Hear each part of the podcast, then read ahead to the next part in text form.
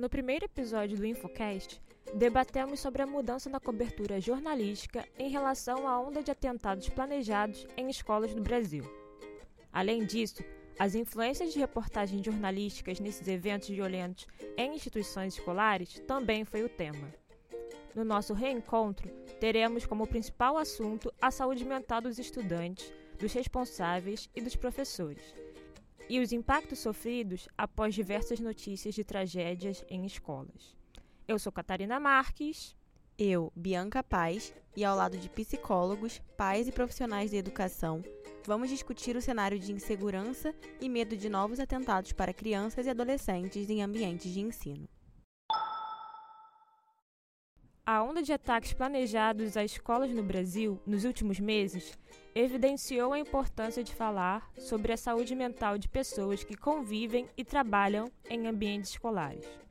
O debate é necessário não somente no sentido de acolher aqueles que foram impactados emocionalmente com os ataques que já aconteceram, mas também para evitar que casos como os de São Paulo e Blumenau, vistos no episódio anterior, aconteçam novamente. Nesse sentido, o olhar deve ser voltado principalmente para as crianças e adolescentes. Por conta desses ataques, eles acabam precisando lidar com o medo e com a violência constante desde cedo o que torna imprescindível que os responsáveis cobrem do corpo escolar medidas de segurança e práticas pedagógicas que visem diminuir os impactos emocionais do contato práticas violentas.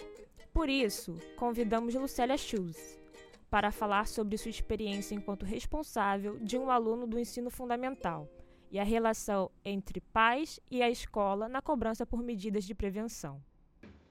A escola foi bastante parceira, pois ela veio conversando com os alunos na medida que aparecia nos jornais, ela apresentava os alunos e falava de uma maneira deixando com que eles ficassem bem seguros.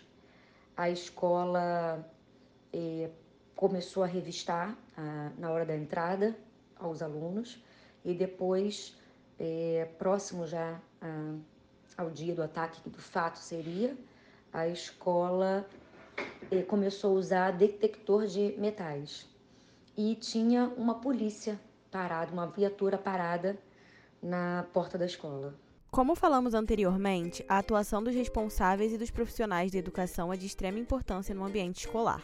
No entanto, a ajuda psicológica também é indispensável em meio a esse contexto.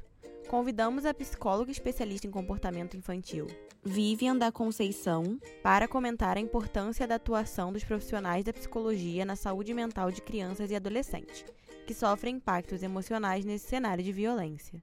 Somos atravessados por diversas e inúmeras violências cotidianas e institucionais, alguns mais do que outros, dependendo da sua idade, aparência, gênero, etc. Na falta de uma rede de apoio adequada, é possível observar diversas consequências na formação subjetiva de crianças, adolescentes e jovens, ligadas a um profundo adoecimento mental, como, por exemplo, as dificuldades cada vez mais acentuadas de aprendizagem, ansiedades sociais, depressão, comportamentos violentos contra si e contra outros, apatia, enfim.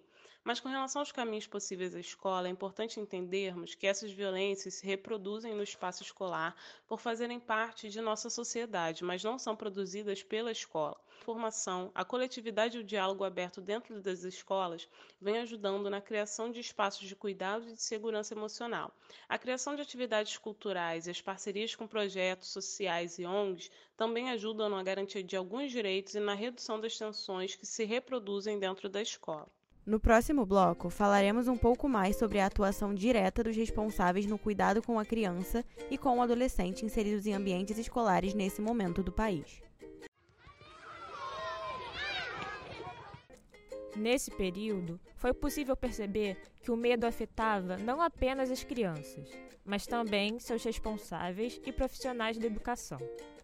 Os boatos de atos de violência explodiram junto com os casos, gerando dúvidas do que era verdadeiro ou fake news.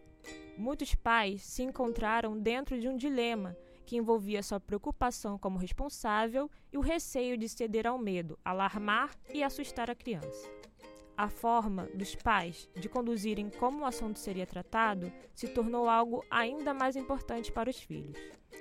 Lucélia Schultz, comenta as ações tomadas por ela ao conduzir o tema com o filho dentro de casa.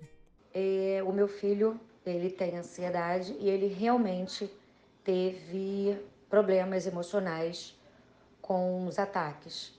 Foi bem complicado, ele desenvolveu tiques. Ele já fazia uma terapia. Então ele só continuou a terapia que ele fazia e ajudou muito. Em casa, conversamos assim que soubemos da notícia e depois optamos para não falar mais no assunto, pois não queríamos piorar a crise de ansiedade e os tiques. Isso nos leva ao nosso último bloco, em que discutiremos mais especificamente as medidas necessárias após esse período tanto por parte dos responsáveis como da instituição escolar. Quais cuidados psicológicos são necessários para as crianças depois de ameaças e episódios de extrema violência no local em que passam a maior parte do seu dia? Além disso, qual é o papel dos responsáveis para a saúde mental de seus filhos seja preservada? A psicóloga retoma esse debate. Familiares de nossos alunos estão tão perdidos e necessitando de tanto apoio quanto.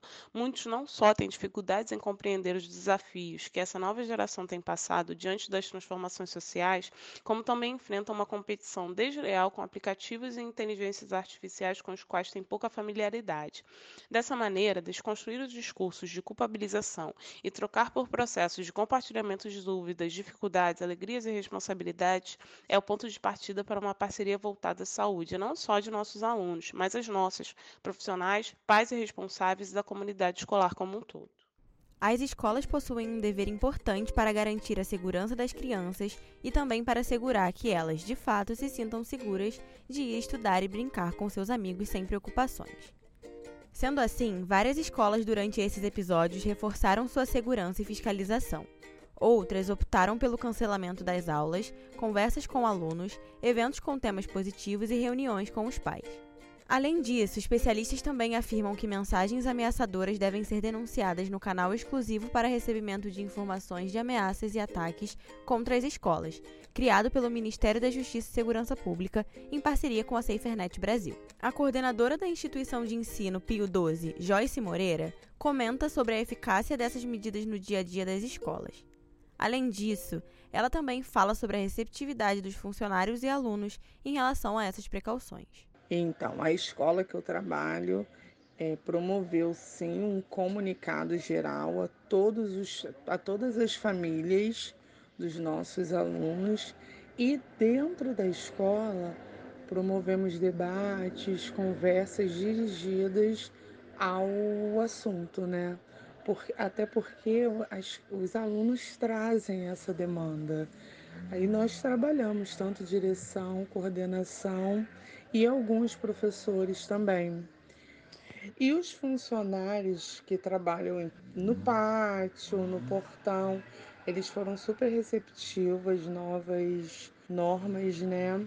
Porque durante o ápice dos ataques, nós começamos, após comunicarmos aos responsáveis o que estava acontecendo, que por medida de segurança, que eles evitassem mandar certos artifícios para a escola, artefatos para a escola, tipo, é, nós pedimos que os alunos do ensino médio evitassem trazer talheres, uma vez que eles ficam na escola das 7h15 da manhã, às vezes 3 horas da tarde. Então, eles acabam almoçando na escola. Então, nós pedimos para priorizar que seja enviado talher descartável e não talher metálico. Nós fizemos umas revistas aleatórias nas mochilas das crianças. Nós conversamos sobre a importância das famílias olharem diariamente a mochila dos seus, dos seus filhos e pedimos também que as crianças é, ao perceberem qualquer situação estranha. Pesquisadores também afirmam que há um padrão nos atentados, o qual, na maioria das vezes, é cometido por um aluno ou ex-aluno. Portanto, embora a fiscalização e a segurança sejam essenciais, também é necessário dar mais atenção para crianças e adolescentes em tempo escolar. Infelizmente, muitas escolas ainda não adotam políticas anti-bullying, treinamento com profissionais em como lidar em situações discriminatórias, violentas ou de isolamento social. Principalmente devido à ascensão de grupos neonazistas com discursos que valorizam o preconceito, superioridade de gênero, raça e o uso extremo da força, que influenciam direta ou indiretamente atos de violência por adolescentes.